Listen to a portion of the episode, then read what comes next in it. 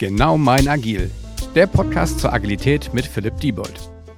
Herzlich willkommen zu einer neuen Folge des Genau mein Agil Podcasts. Ich freue mich, dass ich heute Marc Poppenborg bei mir als Gast habe.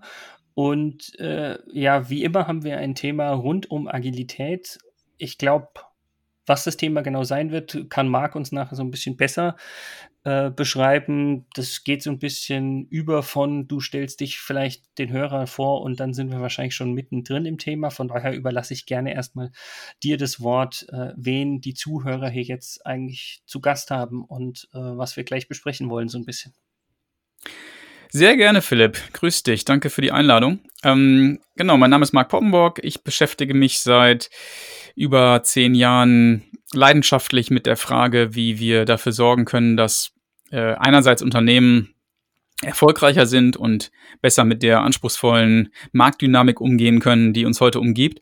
Und auf der anderen Seite, wie das dazu beitragen kann, dass Menschen wieder mehr Spaß bei der Arbeit haben. Denn oh, Spaß ist gut. Ja, zumindest mal äh, Lust auf die Arbeit und das Gefühl von Wirksamkeit, denn das, was mich ursprünglich zu dieser Idee getrieben hat, ja, Intrinsify zu gründen, ist äh, gewesen, dass ich äh, frustriert war von der Tatsache, dass ich äh, den Eindruck hatte, dass mehr Menschen freitagsabends gerne nach Hause gehen, als montags morgens sich auf die Arbeit freuen. Und ähm, das hat zu einer intensiven Beschäftigung mit der Frage geführt, wie, wie funktionieren Unternehmen eigentlich und warum scheinen viele der Ansätze, die im Mainstream vertreten werden, immer wieder dazu, dazu zu führen, dass man sich irgendwie Business-Theater vorspielt in der eigenen Organisation und dass sich vieles von dem, was da so gut klingt, nicht wirklich in die Realität übersetzen lässt. Ähm, damit, damit beschäftige ich mich und bezeichne mich heute immer ganz gerne als Unternehmer. Ähm, ich habe äh, mehrere Unternehmen gegründet und habe jetzt so eine kleine Unternehmensgruppe, klingt so großspurig. Es sind, es sind, es sind zwar ähm, im Wesentlichen zwei Unternehmen, ähm, aber da arbeiten insgesamt auch nur äh, knapp 20 Leute. Insofern ist es äh, ist Unternehmensgruppe eigentlich das falsche Wort, aber es ist halt formell halt mehrere, auf dem Papier ist es halt so. Genau, formell auf dem Papier ist es eine Gruppe und deswegen äh, spreche ich da manchmal so davon. Und was du ja noch bist, ähm, um so langsam zu unserem Thema überzugleiten, ist ja auch Buchautor. Das stimmt, ja. Inzwischen darf ich mich auch Buch Buchautor nennen. Genau, ich habe äh, jetzt im äh, Juni 2021, nämlich genau am 21. Am längsten Tag im Jahr habe ich mein Buch Wir führen anders, 24,5 Impulse, befreiende Impulse wohlgemerkt, für Manager veröffentlicht. Und ähm, freue mich über den, den, den großartigen Erfolg. Das ist, äh, also es hat mich selber ein bisschen überwältigt. Äh, ich bin jetzt seit sechs Wochen, glaube ich, auf Platz eins in der Kategorie Change Management. Ich glaube, jetzt gerade seit zwei Tagen nicht mehr. Ähm, ich äh, leiste mir da so ein Kopf-an-Kopf-Rennen mit irgendeiner anderen Person. aber, aber ich bin echt erfreut, wie, wie gut das gelaufen ist, tolle Rückmeldungen. Ähm, und vor allen Dingen, was am schönsten ist, ist, dass ich mitbekomme, wie ähm, auch Teilnehmer unserer Ausbildung und, und jetzt halt Leser des Buches mit diesen Inhalten in der Praxis ähm, Wirksamkeits, ähm, Wirksamkeitseindruck äh, erleben. Und das ist natürlich äh, für, für einen Autor das, was man sich am meisten wünscht. Mhm. Und die, In die Inhalte des Buches haben natürlich mit, mit deinen Erfahrungen, den Tätigkeiten, die du ja vorhin alle äh, geschildert hast, ähm, zu tun. Sind ja auch äh, schön viele Praxisbeispiele und sowas drin. Ich meine, wir wollen jetzt nicht irgendwie eine Buchrezession schreiben oder, oder, oder diskutieren in dem Podcast, aber äh, was, was halt für mich ganz spannend ist äh, bei dem Thema Führung, wir führen anders, Wirksamkeit und so. Ähm, wie hängt denn das mit dem Thema Agilität zusammen? Also du hast ja auch das Thema Agilität an der einen oder anderen Stelle in dem Buch angeschnitten. Also ich würde es jetzt mal als angeschnitten behaupten ähm, mhm. und, und würde einfach mal damit mit dir gerne mal einsteigen wollen. Ja, gerne. Also es hängt natürlich erstmal davon ab, wie man Agilität überhaupt definiert, um dann beurteilen zu können, ob das jetzt angeschnitten oder intensiv darauf eingegangen ist. Ähm, für mich ganz persönlich ist Agilität eben nicht die äh, Ausprägung der vielen agilen Methoden, die man natürlich rauf und runter diskutieren kann, sondern für mich ist Agilität erstmal ganz nüchtern betrachtet die Eigenschaft eines Unternehmens äh, in Gegenwart sich verändernder Marktumgebungen, also dynamischer Märkte, mhm. eine gewisse Anpassungsfähigkeit äh, zu zeigen und dementsprechend seinen Wettbewerbern gegenüber immer eine Nasenlänge voraus zu sein oder gerne auch zwei, drei. Und das äh, hat viel mehr damit zu tun, wie man die also es hat viel mehr mit der externen Referenz, wie ich immer sage, zu tun. Also mit, das kann man viel besser beurteilen, wenn man sich anschaut, wie, wie verhält sich das Unternehmen eigentlich im Vergleich zu seinen Wettbewerbern auf Aha. dem Markt und viel weniger damit zu tun, was haben wir denn da jetzt alles für Methoden eingeführt? Und manchmal ist mein Eindruck, das gilt natürlich überhaupt nicht grundsätzlich für die agile Szene, aber mein Eindruck ist, dass es durchaus ein Lager gibt innerhalb der agilen Szene, das sich vielleicht ein bisschen vergaloppiert hat und eher hinschaut und äh, versucht, Agilität dahingehend zu beurteilen, äh, wie viele der Methoden man wie gut eingeführt hat. Also als gäbe es so eine Art Reifegrad, der nicht daran gemessen wird, wie agil man gegenüber seiner Umwelt ist, sondern wie gut man sich an die Methoden hält. Und ähm, wenn, wenn wir Agilität in diesem Sinne definieren, wie ich es jetzt gerade getan habe, also eher als Systemeigenschaft, dann hat das Buch viel mit Agilität zu tun. Ja. Denn das ganze Buch dreht sich eigentlich um die Frage, mit welcher Denkweise und nicht so sehr mit welchen ganz konkreten äh, Methoden, sondern mit welcher Denkweise ähm, mit welchen Denkwerkzeugen wir diesen herausfordernden Problemen begegnen können, die vor den Unternehmen heute stehen. Also sowas wie ähm, unsere Wettbewerber überholen uns gegen, äh, regelmäßig mit neuen Innovationen und die Qualität nimmt dabei zu und die Preise sinken. Wie, wie, wie kommen wir da hinterher? Und wir sind nicht schnell genug in, in unseren Entwicklungszyklen oder wir schaffen es nicht, den gleichen Kundenservice zu realisieren. Ähm, wir sind nicht flexibel genug für den Markt. Daran müssen wir irgendwie was tun. Ähm, was kann uns dabei helfen? Wie steht uns unsere eigene Organisation dabei eigentlich im Weg?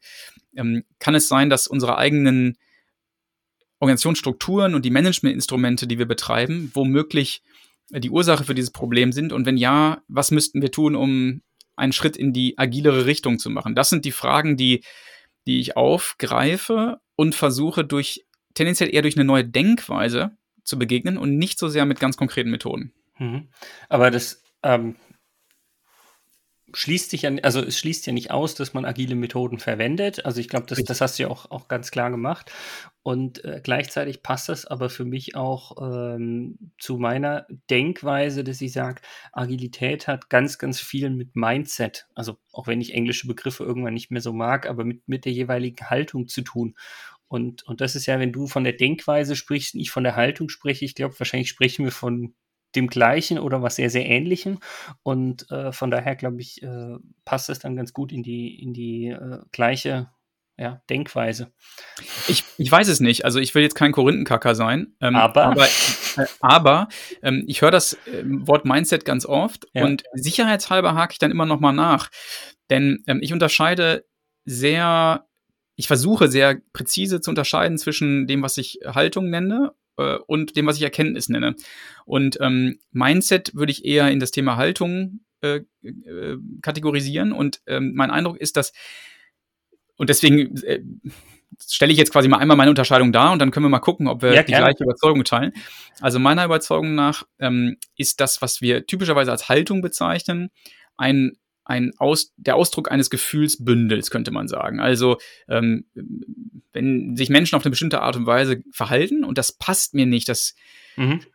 das geht mir gegen meine Prinzipien, dann ist das, was sich da rührt in mir, also die Gefühle, die sich dann plötzlich in mir zeigen, sind Ausdruck meiner Haltung. Das heißt, wenn wir über Haltung sprechen, haben wir es eigentlich mit einem Gefühlskonglomerat zu tun, würde ja. ich behaupten wollen. Ähm, während Erkenntnisprozesse ähm, oder Vorgänge ähm, in dem äh, Verstand sind, also kognitive Vorgänge.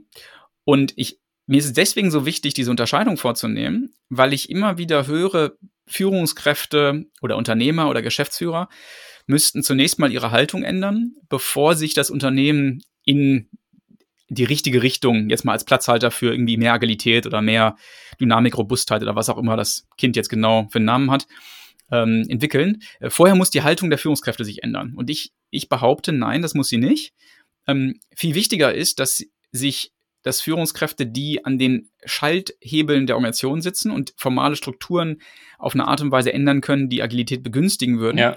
dass diese Führungskräfte tiefgreifende Erkenntnisse über die Wirkmechanismen von sozialen Systemen gewinnen. Und das ist überhaupt keine Selbstverständlichkeit, weil die meisten sind nur mit dem betriebswirtschaftlichen Instrumentarium ausgestattet. Den fehlt also äh, eine, eine große äh, Facette, um soziale Systeme zu verstehen, die eigentlich eher sozi soziologisch, deswegen spricht man ja auch von der Organisationssoziologie, genährt sind. Und wenn diese Erkenntnisse fehlen, ähm, dann kann ich noch so eine tolle Haltung haben. ähm, ich werde keine vernünftigen Veränderungen vornehmen können. Das ist mir oft begegnet. Leute mit besten Absichten, die den Menschen vertrauen, die mhm. sagen, ich will, dass unsere Menschen Verantwortung übernehmen, äh, die ein tiefes, großes eine große Zuversicht haben, dass wenn man den Leuten äh, Aufgaben gibt, dass sie dann selber verantwortlich handeln und motiviert sind. Aber da sie über die eigentlichen Wirkmechanismen sozialer Systeme keine Ahnung haben, äh, reiten sie sich manchmal auf unbewusste, naive Art und Weise, könnte man sagen, in strukturelle Situationen hinein, wo sie, ohne das gewollt zu haben, sich mit ihrer eigenen Organisation äh, Speichen in die, Entschuldigung, Stöcker in die Speichen werfen. Mhm. Ähm, deswegen ist mir dieser Unterschied sehr wichtig. Ich glaube nicht, dass Führungskräfte ihr Mindset ändern müssen. Das kann vielleicht irgendwie eine Art äh, Kollateralnutzen sein, also eine Folge. Ne? So von, ich von dem, Kollateralschaden, ein positiver Kollateralschaden, ja. Genau. Aber ich glaube, der Ausgangspunkt ist immer zunächst mal Erkenntnisse über die Wirkmechanismen von Organisationen. Und das ist eine, das ist ein Brett. Also das, das, ich merke das immer wieder, da fehlt echt was. Und deswegen braucht es vernünftige Denkwerkzeuge, mit denen man verstehen kann, was da heute in Organisationen los ist. Mhm.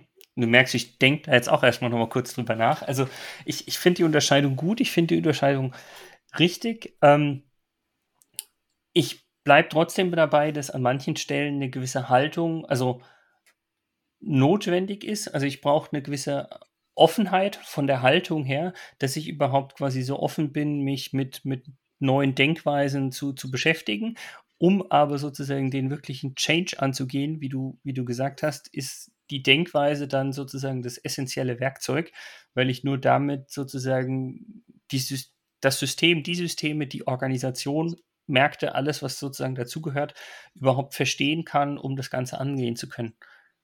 Da würde ich sofort einen Haken dran machen. Das ist ja, da okay, könnte man ja. sagen, das ist fast schon trivial. Ne? Also wenn ich nicht offen bin, mal was Neues zu denken, dann kann ich es auch gleich, also dann wird eh nichts passieren. So, ja, aber das, das, deshalb war ich mir am Anfang nicht sicher, wenn du sagst, quasi, es geht dir quasi nur um die Denkweise, weil ich glaube, eine gewisse Grundhaltung braucht man schon, aber es ist jetzt nicht so, dass ich sage, äh, du musst dafür die komplette Haltung ändern. Also da darf der, die Führungskraft schon eine gewisse Haltung haben, so wie sie hat, muss halt diese gewisse Offenheit haben, um dann eben mit den Denkwerkzeugen das Ganze zu öffnen und weitergehen zu können. Bin ich, bin ich bei dir. Ähm, wie, wie, gesagt, man, also ich glaube, man kann halt seine Gefühle nicht auf Knopfdruck ändern. Also nee. du, wenn ich jetzt sagen würde, was ist deine Lieblingsfarbe und du sagst blau, dann sage ich, komm, mach mal jetzt gelb für ein paar Tage. Das geht halt nicht. Ähm, und in, insofern ist es mit, mit der, der Offenheit gegenüber Neuem verhält es sich genauso. Also du hast recht mit dem, was du sagst, aber daraus ergibt sich keine Handlungs- oder äh, ähm, ja, Perspektive oder sowas. Genau, ja, ist, richtig. Ja. Ähm, dann lass uns aber mal mit dem Thema Denkweisen sozusagen weitermachen, wo du gesagt hast, na, da gibt es aber Handlungsweisen. Mhm. Ähm, hast du da dann, also wenn ich jetzt sage, hast du konkrete Tipps, dann erwarte ich jetzt nicht, dass du 24,5 Dinge runter, runterratterst. Jedes Kapitel. ja, aber, aber vielleicht kannst du mal ein, zwei, die auch irgendwie vielleicht aus deiner Sicht am meisten mit Agilität zu tun haben, mal, mal rauspicken und dann, dann können wir das mal einen Tick vertiefen.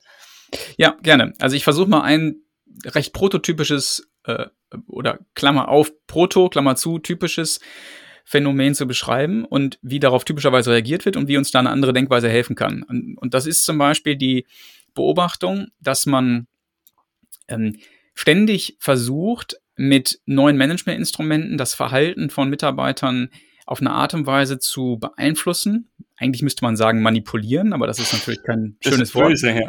Genau. Ähm, äh, um dann eben eine gewünschte Verhaltensweise zu erreichen, die dann der Wertschöpfung zuträglich sein soll. Also das heißt, da werden zum Beispiel irgendwelche Zielvereinbarungen eingeführt, die also ja. dazu führen sollen, dass die Mitarbeiter äh, aligned sind, also äh, irgendwie ihr Verhalten kongruent ist. Ähm, dann wird vielleicht ein Bewertungs- oder Beurteilungsverfahren eingeführt, damit man als Führungskraft oder als Mitarbeiter weiß, was die Messlatte ist, an der die Erwartungen zum Ausdruck gebracht werden, die man an Führungskräfte und Mitarbeiter hat. Ähm, vielleicht gibt es äh, darüber hinaus irgendwelche konkreten Provisionen, die ausgezahlt werden, wenn man äh, bestimmte Leistungsparameter erreicht und so weiter. Also man versucht irgendwie diese äh, dieses, diese gewünschte Verhaltensweise dadurch zu erreichen, dass man steuernd eingreift. Und was man immer dann, wenn die Dynamik hoch ist, also sprich, wenn die Mitarbeiter es mit vielen Situationen zu tun haben, in denen die Probleme, die auftauchen, sich verändern oder auch neu sind, sodass man also mit vergangenem Wissen nicht viel anfangen kann, ja. sondern eigentlich jedes Mal mit einer neuen Idee dem Problem begegnen muss. Was man dann immer beobachtet ist, dass die Mitarbeiter anfangen, nur noch so zu tun, als würden sie sich entlang dieser Kennzahlen und Ziele und Provisionen und ähnlichem entlanghangeln ähm, oder diese nur noch aus Etikette befriedigen, aber dann eigentlich unterm Radar das tun, unterm Radar das tun, was nötig ist, um die eigentliche Wertschöpfung zu gewährleisten. Das heißt, es entsteht aufgrund einer ähm, e, Steuerungs ähm, eines Steuerungswunsches und man könnte auch sagen einer Steuerungsillusion ja. entsteht also so eine Art ähm, Business-Theater auf der Vorderbühne mit einem abweichenden und problemlösungsorientierten Verhalten auf der Hinterbühne. Und jetzt, das ist so, das, das merken viele. So, und die, die, die klassische Reaktion der Betriebswirtschaftslehre ist, okay, äh, die Steuerung hat nicht funktioniert, lass uns noch mehr steuern. also ähm, man ja, kriegt also Öl quasi aufs Feuer. So, das ist ähm, das, ist die, das ist die eine Seite. Und jetzt passiert was Spannendes. Sorry, wolltest du kurz, du wolltest gerade zwischenfragen, ne? Oder was? Nee, nee, ich, ich, ich, das ergänze ich nachher, passt schon. Erzähl du erstmal fertig. Okay. Ähm, so, und jetzt kommt, jetzt kommt jemand um die Ecke und sagt, nee, so nicht. Äh, diese ganzen tayloristischen Steuerungsfantasien funktionieren im 21. Jahrhundert nicht mehr. Ähm, lass uns das alles zurück äh, äh, abwickeln und stattdessen überall ähm, Strukturen schaffen, in denen eigentlich jeder frei entscheidet und überhaupt keine Steuerung mehr ähm, äh, stattfindet. Ja. Stattfindet, genau, danke. So, ähm, jetzt fällt man typischerweise auf der anderen Seite vom Pferd, ähm, denn es gibt ja durchaus Probleme, wo Wissen konserviert werden könnte, damit man in Zukunft nicht das Ganze noch, noch, das Rad noch mal neu macht, ja. Oder genau, das Rad nochmal neu erfinden muss. Ähm, und dann äh, besonders viel Verschwendung betreibt, weil man eben äh, ach so frei entscheiden können soll. Ähm, und deswegen hilft uns hier zum Beispiel ein ganz zentrales, man könnte auch sagen, dass die Mutter aller Denkwerkzeuge, wenn wir über dieses, wir nennen das ja Future Leadership sprechen, ähm, nämlich diese Unterscheidung zwischen zwei Wertschöpfungstypen. Also den Wertschöpfungstypen, die auf Wissen angewiesen sind, mhm. äh, die mit tayloristischen Steuerungsinstrumenten organisiert werden können und den Problemen oder Wertschöpfungsherausforderungen, in denen Wissen nicht ausreicht, sondern man Ideen braucht. Und diese beiden Domänen der Wertschöpfung erfordern zwei ganz unterschiedliche Herangehensweisen. Und das ist nicht, wie manchmal missverstanden, der Unterschied zwischen Produktion und Entwicklung oder so, sondern nee, ja. auch ne, inmitten der Produktion eines Unternehmens, die, was sich irgendwelche Teile herstellen, ähm, ist die Wertschöpfung hinsichtlich dieser Unterscheidung zu, zu beurteilen, zu teilen und ähm, verändert grundsätzlich die Art und Weise, wie wir Organisationen strukturieren und welche Managementinstrumente wir für welchen Teil der Wertschöpfung einsetzen. Und das ist etwas, was, wenn ich durch diese Brille, diese Unterscheidung durchgucke, dann plötzlich ähm, sehe ich, ach guck mal, das kann deswegen nicht funktionieren. Also natürlich kann das hier nicht funktionieren, weil hier braucht es eigentlich Ideen, aber wir tun so, als, als gäbe es dafür schon Wissen, indem wir ja, ja. Checklisten zur Verfügung stellen und alles Mögliche. Oder andersrum, ähm, hier gibt's doch so viel Wissen für das zu lösende Problem, aber wir wollen aus sag mal jetzt ideologischen Gründen, ne, möglichst viel Freiheit, möglichst viel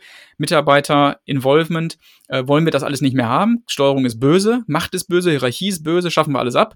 Und dann fällt man, wie gesagt, vom anderen, auf der anderen Seite vom Pferd. Das ist zum Beispiel ein Denkwerkzeug, das ich in dem Buch darstelle und das sehr zentral ist für die Auseinandersetzung mit, mit moderner Organisationsentwicklung.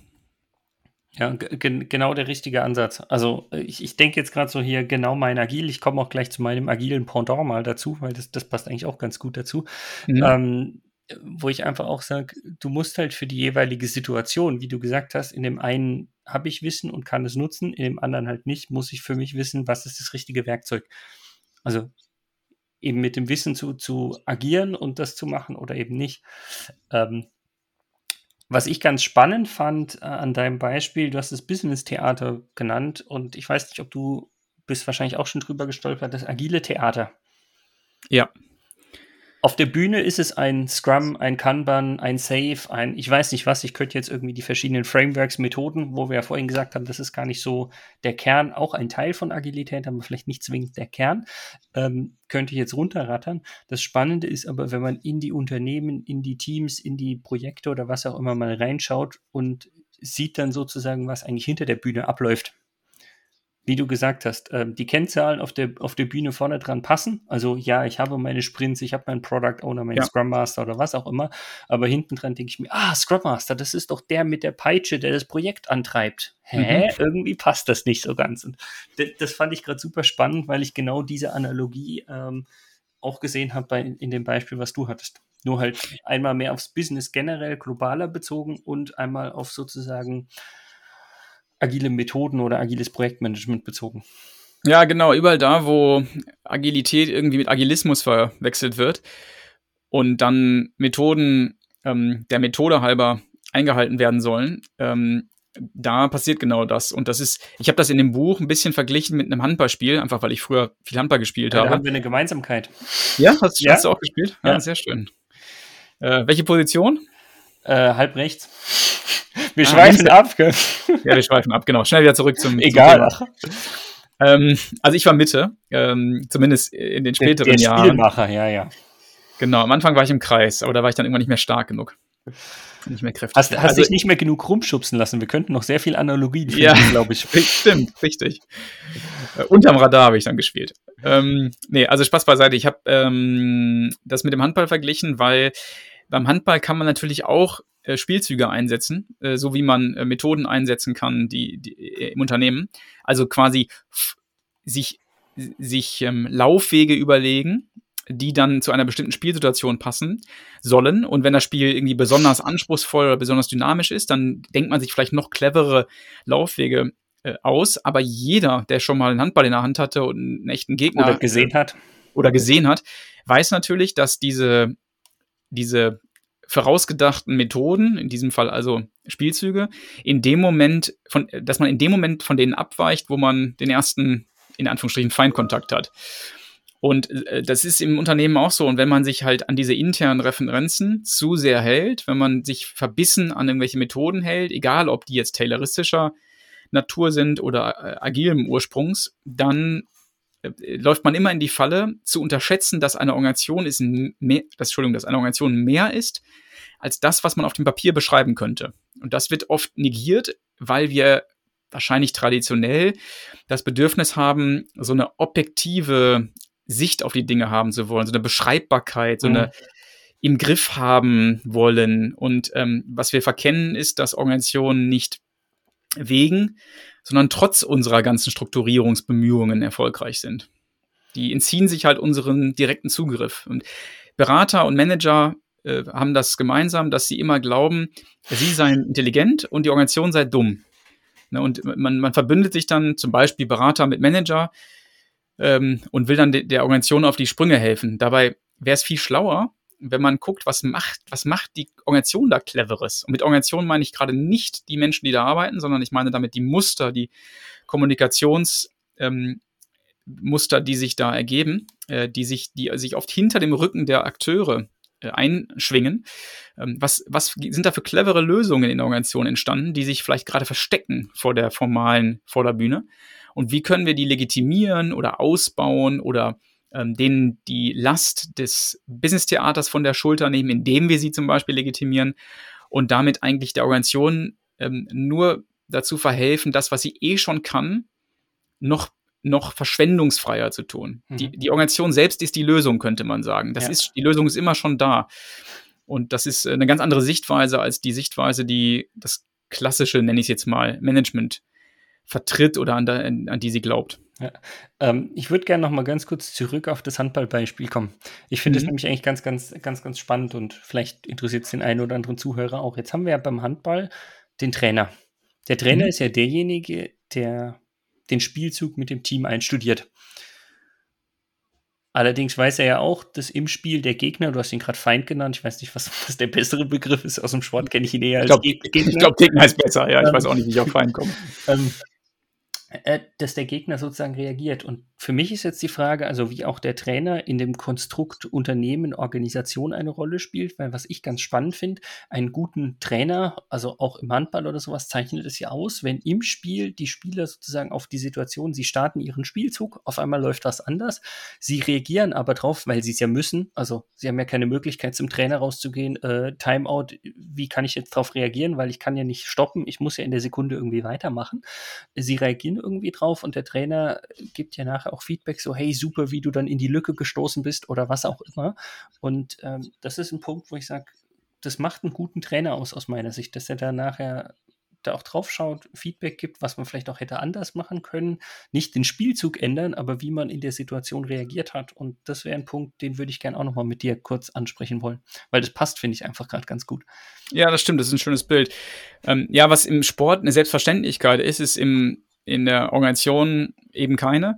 Ähm, nämlich was ich für eine Selbstverständlichkeit halte in solchen Spielen wie Handball oder Fußball oder Volleyball oder was auch immer, ist das für die operative Tätigkeit auf dem Spielfeld, also übersetzt wäre das also die, die Wertschöpfung, ähm, dass da natürlich kein Machtverhältnis oder geschweige denn steuerndes Verhältnis zwischen Trainer und Spieler bestehen kann. Weil das würde ja bedeuten, dass der Trainer dem Spieler sagt, wo er hinzulaufen hat und wann er abzuspielen hat und was er jetzt in, also das, die Zeit würde ja gar nicht, nicht mal ansatzweise ausreichen. Und deshalb finde ich, ist Handball ein besseres Beispiel als manch anderer Sport, weil wenn ich irgendwie an American Football oder sonst was denke, da haben die ja immer wieder Timeouts und können das machen. Beim Handball in Sekundenschnelle, selbst wenn ich einen Knopf im Ohr hätte, das geht gar nicht.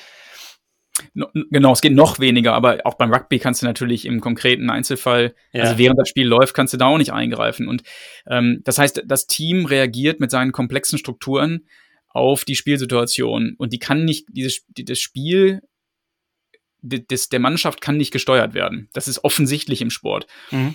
Ähm, aber es ist, es ist auch deswegen sinnvoll, es nicht zu steuern, weil die Komplexität so unendlich hoch ist. Also man müsste ja Steuerung, das, das glaube ich, wird oft nicht erkannt. Steuerung ist ja eine zur Verfügungstellung bereits bekannten Wissens. Na, also wenn ich steuere, heißt das ja, dass ich, der steuert, steuert einen Wissensvorsprung habe, ja vor demjenigen, der gesteuert wird. Also ich unterstelle zumindest diesen Wissensvorsprung. Und den kann es bei einem Handballspiel nicht geben, weil in der ganz konkreten Situation, wie, wo, wie soll ich da jetzt besser wissen, was gerade zu tun ist? Ich, ich spüre ja nicht den Ball in meiner Hand. Ich spüre nicht die, die Muskelschwäche, die ich gerade schon habe oder erleide. Also all das spielt eine Rolle. Das ist also völlig naiv zu glauben, man könnte das steuern. Ähm, und man kann das durchaus vergleichen mit hochkomplexen Wertschöpfungsvorgängen im Unternehmen, zum Beispiel in äh, anspruchsvollen Projekten, wo es also kaum Wissen geben kann darüber, wie das Projekt sich entfalten wird, weil es eben mit einer neuen Situation umgehen muss. Und jetzt ist ähm, die, deswegen beobachten wir oft, dass erfolgreiche Projekte sich nicht operativ gegenüber irgendwelchen Instanzen, sei es also ein, ein Lenkungskreis oder irgendein ähm, Management Board, was auch immer. Ja. Management Board, ein steuerndes Framework wie irgendein PMI-Standard oder sowas ähm, äh, rechtfertigen müssen.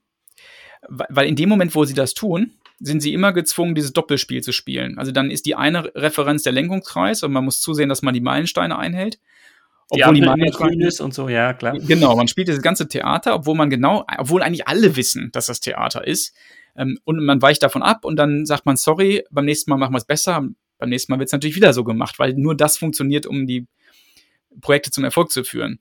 Und äh, da ist es offensichtlich, dass Steuerung eigentlich im Weg ist, trotzdem wird es gemacht. Ähm, das heißt, das, was ich als eines der größten, einer der größten Stolpersteine in der, in dem, äh, ja, die Unternehmen davon abhalten, erfolgreicher zu sein, ist, dass man bei allen Problemen der Wertschöpfung mit dem gleichen Maß zu messen versucht. Also mhm. man, ja. ne, man, man hat ein Projekt, ein neues Problem und anstatt dieses Problem mit anderen Organisationsprinzipien, wie zum Beispiel im Handball, zu organisieren, wo operativ nicht gesteuert wird, äh, macht man eigentlich nichts anderes, als dass man ein Projektteam bildet und das dann genauso behandelt, wie die Linie auch behandelt wird. Also da entstehen so Mini-Linien, so Mini-Pyramiden, die, die dann auch irgendwie dem Steuerungsprinzip ausgesetzt sind, äh, wo es einen Chef gibt, der Anweisungen gibt, dazu kommt das ganze Dilemma, dass die Mitarbeiter dann eben oft nur Teilzeit äh, im Projekt eingesetzt sind, als könnte ein, ein Handballspieler äh, während der Handball spielt, noch parallel Fußball spielen. Ne? Da, da, muss er ja seine Aufmerksamkeit die ganze Zeit teilen. Also ähm, an dem Beispiel, du hast recht, kann man schön durchdeklinieren, wie absurd es ist, ein komplexes Problem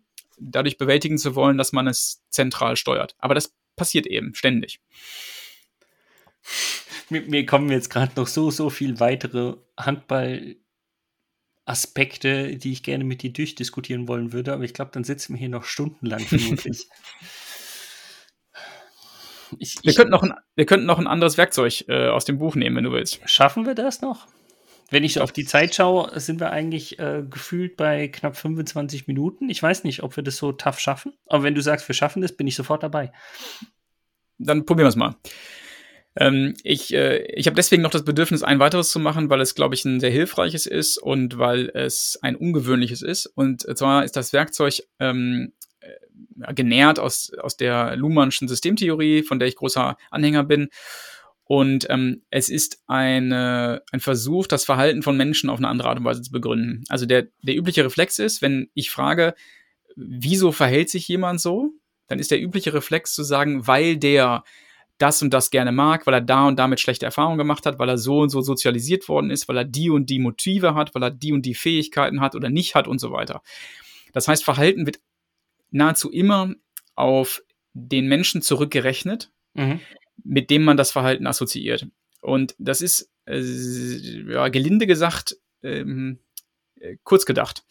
Ähm, oder diplomatisch formuliert kurz gedacht. Denn äh, Verhalten ist noch viel, viel stärker von einem anderen Faktor beeinflusst, äh, uns der viel größere Hebel auch, der das Verhalten beeinflusst, nämlich von dem Kontext, in dem dieses Verhalten stattfindet. Also ich mache das manchmal mit so profanen Beispielen deutlich wie, mh, hm, was machst du, wenn du jemanden nackt auf einer Bank sitzen siehst? Und dann ist die erste Frage, die du mir wahrscheinlich stellst, ist, wo ist, wo steht die Bank? Kommt drauf an. Ne, wenn ich sage, die steht in der Sauna, dann, dann setzt du dich nackt daneben. Mhm. Und, und, und, alles ist gut.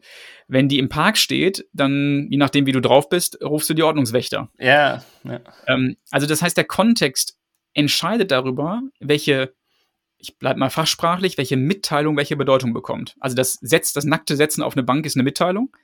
Das Verhalten, das ein bestimmtes, äh, eine bestimmter Satz oder eine bestimmte Gestik oder irgendwas im Unternehmen ist eine Mitteilung aber die Mitteilung ist nicht das gleiche wie die daraus entstehende Kommunikation mit ihrer Bedeutung, sondern das hängt immer vom Kontext ab.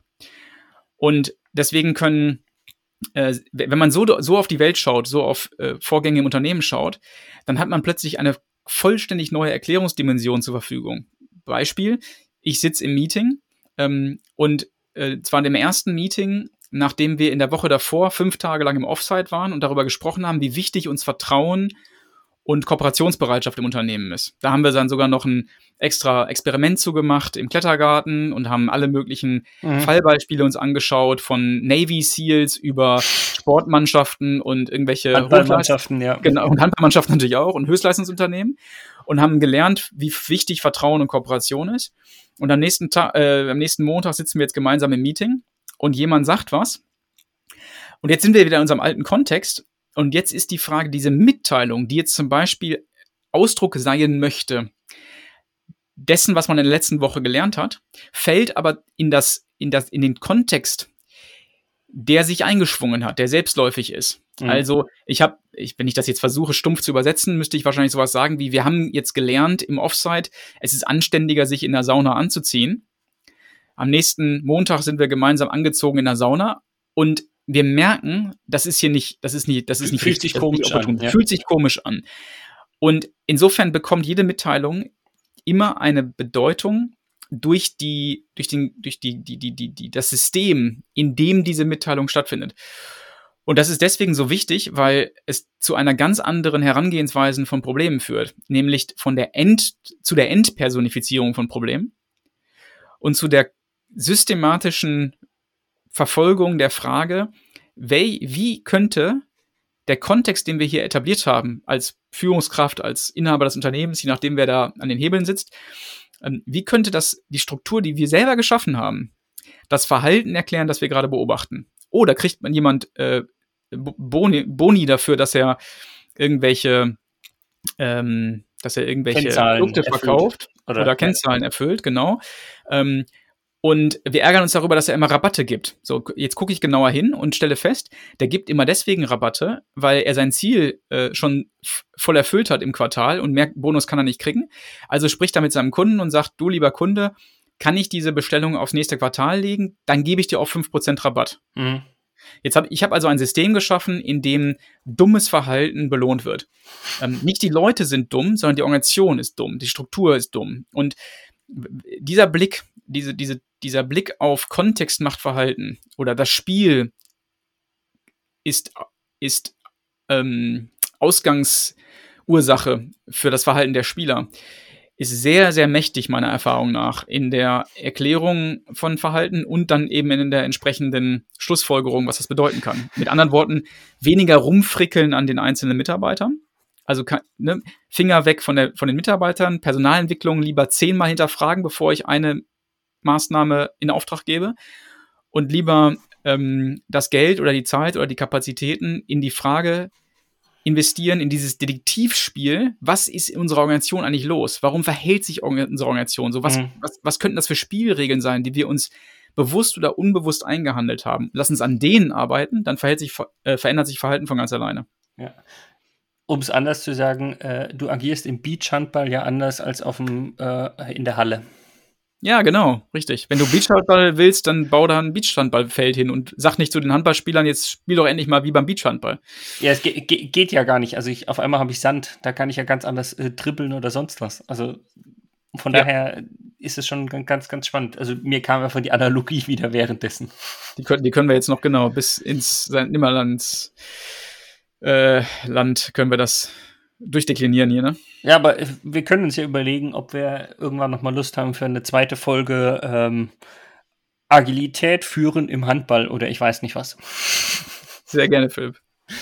Von daher erstmal vielen, vielen Dank, Marc, dass du dir die Zeit genommen hast, dass wir die Themen besprechen konnten. Mit einem kleinen Exkurs in Handball. Ich finde Exkurse immer gut. Wir hatten auch schon Fußball, Jürgen Klopp, Liverpool, ich weiß nicht was, äh, Yoga und sonst was in dem Podcast. Also von daher passt auch Handball da sehr, sehr gut. Ähm, sehr gerne.